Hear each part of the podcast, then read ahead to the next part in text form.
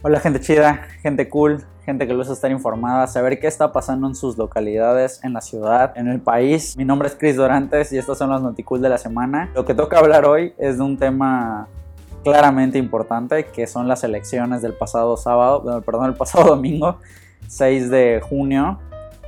Y dejó muchas cosas para platicar y sin duda alguna hay que hacer el recuento de los daños de esto que está pasando. Hay bastantes temas. Por el que yo quisiera empezar a platicar es de cómo creo que se va a empezar a manejar la política a partir de ahora y que creo que va a ser el ejemplo para muchos políticos que van a tratar de imitar este modelo que no creo que muchos lo vayan a lograr, pero estoy hablando precisamente del caso de Samuel García y Mariana Rodríguez. Pero ¿quiénes son esas dos personas que acabo de mencionar? Como muchos ya sabrán, Samuel García era candidato para gobernador del estado de Nuevo León y Mariana Rodríguez pues su esposa, quien lo impulsó mucho en su campaña. Pero, ¿por qué digo que va a ser un parteaguas para la política el caso de ellos dos? Pues bueno, porque se manejaron como influencers.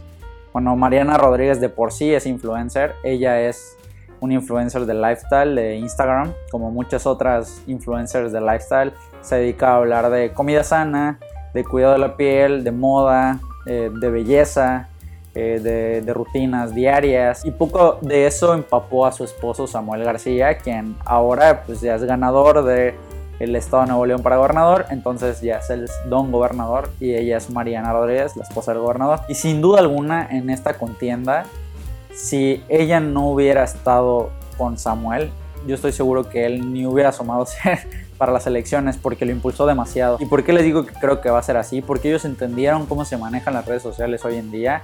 En vez de venderse como los políticos eh, abiertos o, lo que sea de, que dan propuestas y que de las caminatas, ellos se vendieron como, como artistas, ¿no? Como si fueran, pues sí, influencers tal cual eh, como si fueran de la farándula o así, ¿no? Todos querían, todas las mujeres de Nuevo León querían ver qué opinaba Ariana Rodríguez, perdón, y su esposo Samuel García. Pero ¿por qué se hicieron famosos ellos? ¿Por qué salieron a la luz, no? Como ya les mencioné, Samuel García antes era senador y, no se hablaba mucho de él a pesar de que pues, era senador. Y Mariana Rodríguez pues sí era una influencer ya bastante reconocida pero todo surgió a partir del incidente de la pierna, ¿no? Cuando creo que estaba enfermo Samuel de cobicho y los dos tenías que, bueno, uno de los dos tenía que estar como que apartado del otro. Entonces hicieron como una transmisión en Instagram, un en vivo. Y ya ven que se divide la pantalla, ¿no? Uno queda arriba, uno queda abajo y van teniendo comentarios y los leen. Bueno, el caso es que estaban así como platicando, cenando juntos, pero separados.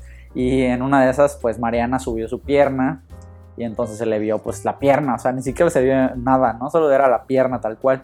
Entonces Samuel le empezó a decir, hey, Mariana, baja la pierna, baja la pierna, ¿no? Así como que enojado, ¿no? y entonces esta Mariana pues como que la bajaba, pero luego como para molestarlo la volvía a subir y que bajes la pierna te dije, ¿no? Y, entonces ya como que vio que se enojó y, y le decía, ah, ya, que no sé qué, es juego, no sé qué. Pero al final se enojó. Entonces ahí vimos que es una persona pues machista, ¿no? Y es una persona que se vio envuelta en varios escándalos, como también en la entrevista que tuvo con Roberto Martínez. Fue con Roberto Martínez a su podcast y pues ahí dijo lo del sueldito de 50 mil pesos, como muchos recordarán, ¿no? Que ya poniendo en contexto toda la entrevista, pues no tenía como que, que mucho o sea, no era tan grave lo que estaba diciendo, pero sí por ese clip, de ese pequeñito fragmento de la entrevista, pues sí se, se ve mal. como, no entiende cómo hay gente que gana, que puede sobrevivir con suelditos de 50 mil pesos. Eso está cañón, ¿no? Es como que eh, vives en una esfera y también como cuando fue a otra entrevista y dijo que él tenía una vida dura porque cuando tenía como 8 años su papá lo despertaba temprano para ir a jugar golf y, si no iba no le daba sus, sus domingos, ¿no? Su gastada. Y pues ahí ves que es una persona que siempre ha tenido lana, que que no sabe la realidad de muchas cosas por estar viviendo en esa burbuja. Y, y, al final pues hizo equipo con otra persona que se ve similar, se ve que ha de pasar por cuestiones así.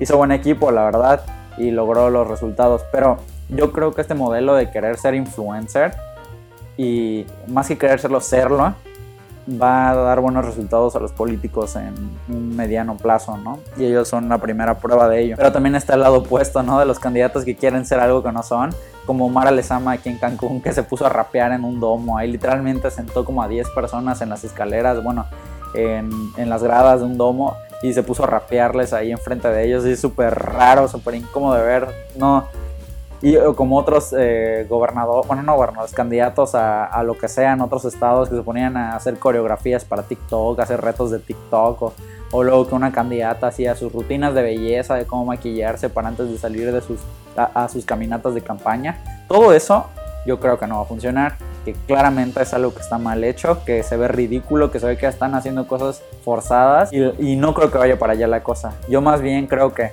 cada vez, en vez de ser los políticos, tal cual como siempre van a haber personas más como Mariana Rodríguez tratando de meterse a la política. Yo creo que va a ser así. Gente con ya una comunidad de gente respaldándolo.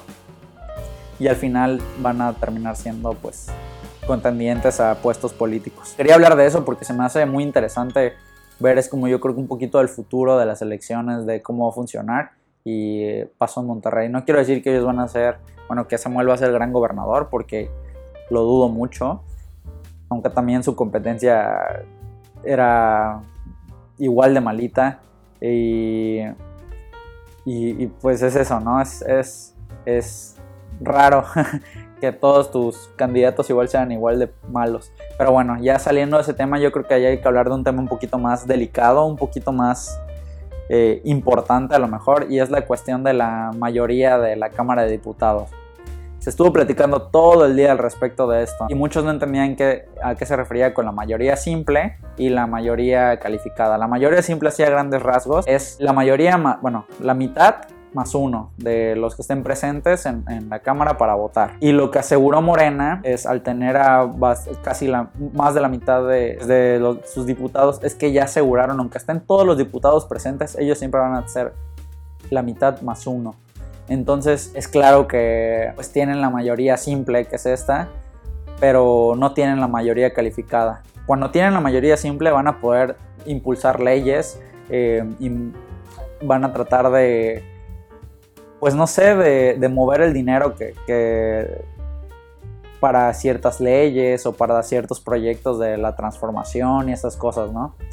Pero no lo que quería el PG en sí, que era reformar la constitución o los planes que tiene de reformar. Yo creo que una de las cosas que más tiene entre ceja y ceja AMLO es desaparecer el INE eh, para hacer, porque se rumoraba, ¿no? Que, que él quería que el, órgano electoral pase de, ser el INE, un, órgano autónomo, pase a ser parte de, la Secretaría de Gobernación, que la Secretaría de Gobernación es un brazo del presidente del Ejecutivo. Entonces, pues no va a poder tener como que esa mayoría calificada. La mayoría calificada, para más grandes rasgos, es dos terceras partes de todos los diputados, ¿no? O sea, son 500, dos terceras partes de, las, de los 500 diputados esa es la mayoría calificada y es la mayoría calificada que se necesita para reformar la constitución y otros temas relevantes para el país, pero sobre todo, que este que le importaba, reformar la constitución. Entonces, al ser así, pues no se cumplió, no se concretó esta meta que tenía él entre, entre ceja y ceja. Pero aún así, pasaron cosas raras. Hace un mes se aprobó la extender el mandato del presidente de ministro de la Suprema Corte por dos años más. Este men es el presidente de la Suprema Corte de Justicia de la Nación y del mismo modo es el presidente del Consejo de la Judicatura Federal. Lo, raro aquí fue que este men un, un día después, o, más bien se, prolongó un mes aprobar o, que salga publicada esta ley en el diario oficial de, la federación, que es una reforma a, la ley orgánica de la, Suprema Corte, ¿no? Pero se tardó un mes en ser publicada porque, pues obviamente no querían afectar las votaciones, ¿no? Justamente se publica el día 7 cuando las elecciones son el día 6, ¿no? Una vez terminada la tragedia, ellos ya salen con sus oscuras intenciones a decir, pues el ministro de la Suprema Corte se le extiende el periodo por dos años más. Esta reforma a la ley orgánica va a ser impugnada sobre todo en esa parte donde se le extiende el plazo al presidente de la Suprema Corte, que también es el presidente del Consejo de la Judicatura, como ya les mencioné. Los responsables de, impugnar esto va a tener que ser la oposición, los partidos que no son Morena y el Partido Verde, o sea, todos los demás. Pero quienes están conforman esta oposición, pues son los partidos de, políticos corruptos, de políticos incompetentes, de políticos que ni siquiera van a trabajar. Esos candidatos, es verdad, esos diputados son los que van a impugnar. Ojalá lo hagan, pero pues igual, ¿no? O sea, está en manos de gente que la neta está cañón, ¿no? Está, está difícil. Entonces, ya así como que eh, eh, van a impugnar este artículo transitorio, como les comentaba. Eh, la inconstitucionalidad de este artículo, porque hay que entender los tres poderes que existen en México, que forman la, la república, la constitución y todo eso. Está el poder ejecutivo, el poder legislativo y el poder judicial. El poder ejecutivo pues es el, está el presidente ¿no? de la república que es Andrés Manuel y también está Arturo Saldívar quien es el presidente del poder judicial y está el presidente de, de, la Cámara de Diputados del Congreso de la Unión que es presidente del, del legislativo. Entonces México se forma por esos tres poderes y ninguno está arriba del otro. O sea, el presidente no es más que Saldívar ni, ni Saldívar del Congreso de la Unión, o sea, están a la par. Entonces ni uno puede meterse con, las formas de, seleccionar cómo se, trabajan en esos poderes.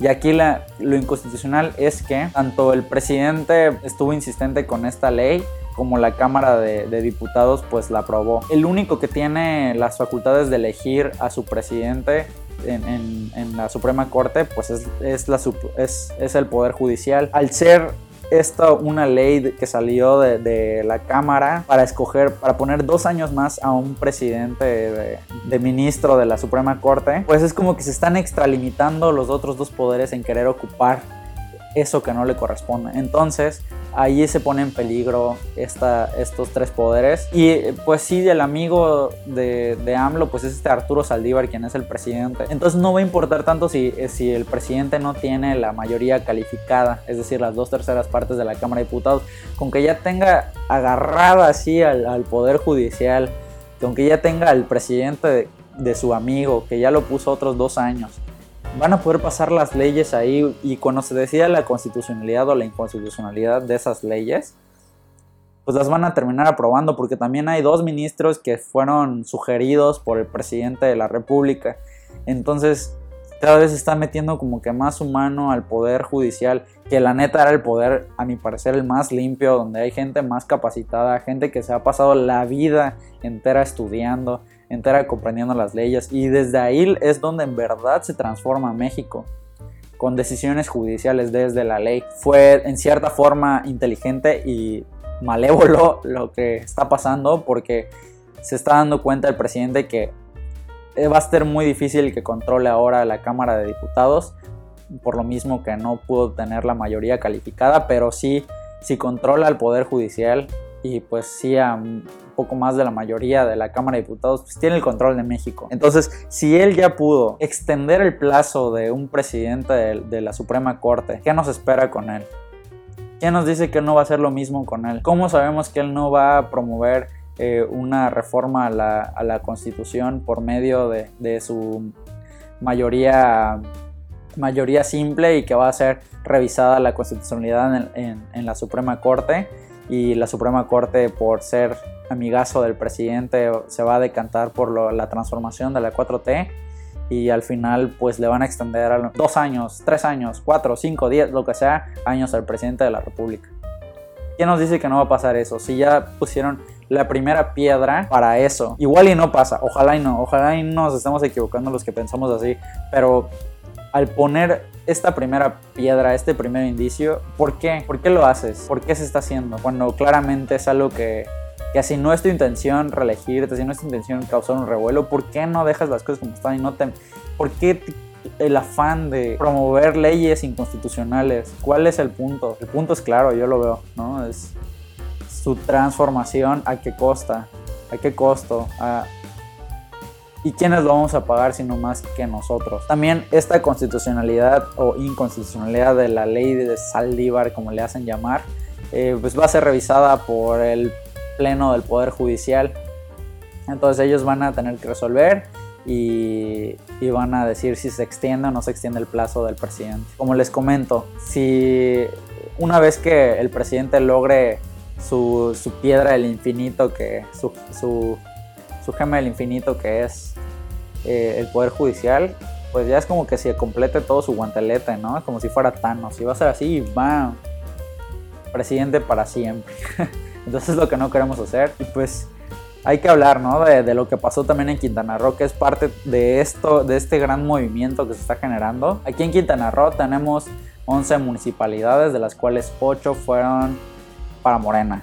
Una de esas es Benito Juárez, donde es parte de Cancún y donde vivimos, donde ya estaba Mara Lezama y gracias a estas elecciones, que la gente que salió a votar, porque fueron muy pocas, salió ganadora Mara Lezama. Según el PREP, el PREP es un sistema de conteo a tiempo real que no es oficial, pero es parte del INE, solo es como para tener ahí una medida informativa, ¿no? Pero el caso es que ya es ganadora. Esta señora, pues, volvió a ganar después de un gobierno terrible, a mi parecer, donde se quiso vender ahorita en estas elecciones como la que va a defender los derechos de las mujeres, que va a gobernar para las mujeres, que va a hacer todo la cuestión esta de feminista, cuando en, su gobierno no pudieron asegurar la, seguridad de las manifestantes en cuestión de estos de feminismo, cuando salieron los policías a dispararles, cuando salieron a arrestarlas, cuando salieron a golpearlas. Es la primera vez que pasó algo así en Cancún y es en tu mandato. Y es triste que te quieras vender o que se quiera vender como,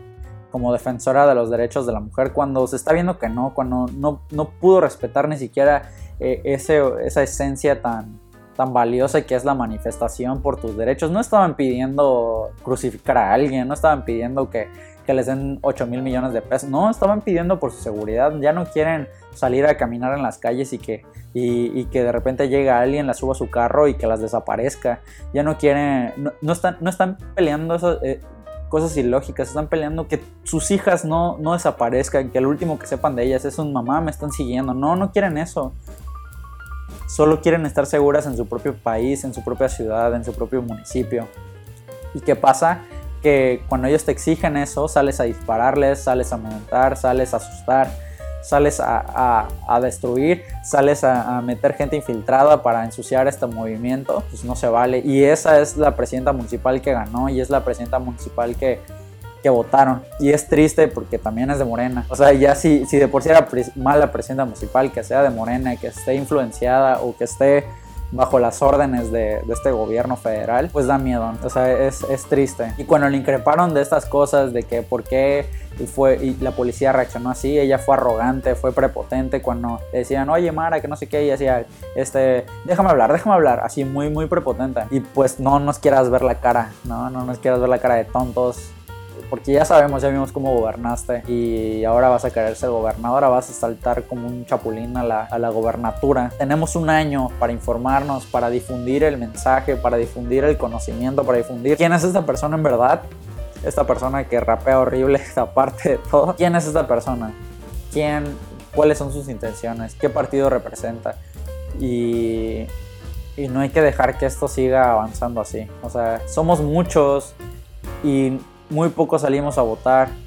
Yo de mi parte voté por el segundo que iban las encuestas, ¿no? Porque pues no quería que gane ella. Y aún así no, no importó porque ninguno se acercó a ella, estuvieron lejos. Y, no digo que, o sea, que por el candidato que yo voté también me inspirara mucha confianza. De hecho, todo lo contrario. O sea, yo lo veía, lo vi en su discurso eh, en vivo y la verdad se me hizo mentiroso, se me hizo corrupto, fue orejista, estuvo como en el gobierno de Borges. Para estar en el gobierno de Borges yo creo que también te diste que haber tenido las mismas prácticas. Pasó del PRI, pasó de Morena, pasó de PAN, pasó por todos los partidos desde que estuvo en uno que le dio la oportunidad para salir de presidente municipal. Yo voté por ese, solo porque no quería que Morena este, pues aquí en, mi ciudad. Lamentablemente está, lamentablemente también en, el gobierno, aparte de todo esto de la, parte de la seguridad, que, es un problema, ¿no? Que te asaltan, que te secuestran, que venden drogas en todos los lugares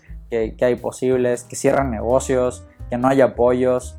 Aparte de todo esto, también hubo el problema de la basura muy cañón hace unos meses afortunadamente ya se medio solucionó, pero hace unos meses, muchos meses estuvimos con problemas de basura muy cañón que, que la basura se quedaban semanas. Estaba horrible la ciudad, habían lugares horriblemente asquerosos, llenos de basura. Los trabajadores que, de la basura estaban en condiciones precarias. Em, yo sé de buena fuente que, que estos trabajadores tenían aportaciones del Infonavit, eh, o sea, el patrón retiene las cuestiones del Infonavit, Seguro Social, y ellos son los obligados de, te quitan un poquito de tu sueldo, si ganas 10 pesos, te quitan 2 pesos, y más que, más que te lo quitan, si ganas 10, te pagan 8, y esos 2 pesos se los dan al Seguro Social y se los dan al, al Infonavit. Pues los que tenían esta concesión de la basura se quedaban, se clavaban toda la lana del Infonavit y nunca la pagaron al Infonavit. Entonces, cuando el trabajador iba a, pues a ver qué onda con su crédito, iban y, preguntaban y así, ¿qué show?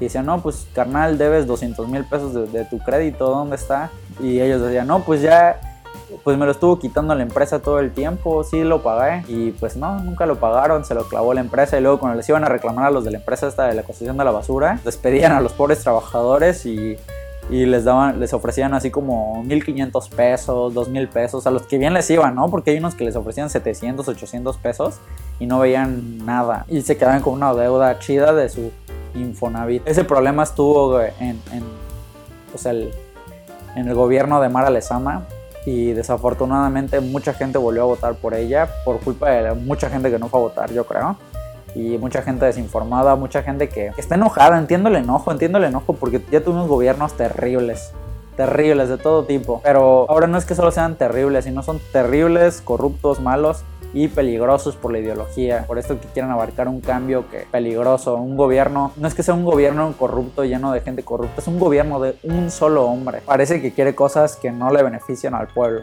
Es eso y es, una persona que le quedan, si acaso, 10 años de vida. Su gobierno está basado en el ahora, en, como en, las refinerías. Eso, cuando eso ya no va a existir, o sea, en 20 años, en 30 años, la gasolina ya pasó. La mayoría van a ser carros eléctricos, eh, otras formas de negocio, otra forma de economía. Todas sus ideas son de dinosaurios, son terribles para nosotros los jóvenes y para los más jóvenes que yo, que tú. Esto le va a perjudicar a, a lo mejor a mis hijos, a mis primos más pequeños y hay que hacer algo, hay que hay que alzar la voz ya, hay que cambiar el chip. Mi nombre es Chris Dorantes y me pueden seguir en mis redes sociales, en mi, en mi Instagram, Chris Dorantes con K, K-R-I-S Dorantes o en mi Twitter, Crisel Dorantes, K-R-I-S-S-E-L Dorantes. Me pueden escribir lo que sea. En Instagram estoy subiendo muchas historias muy seguido.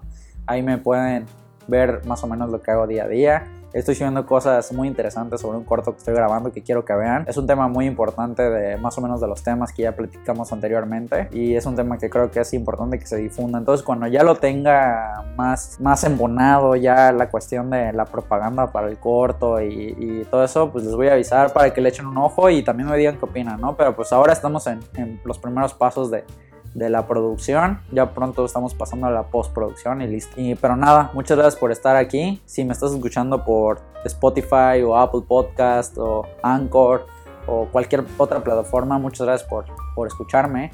Y si me estás viendo por YouTube, pues muchas gracias. Qué chido que estás aquí.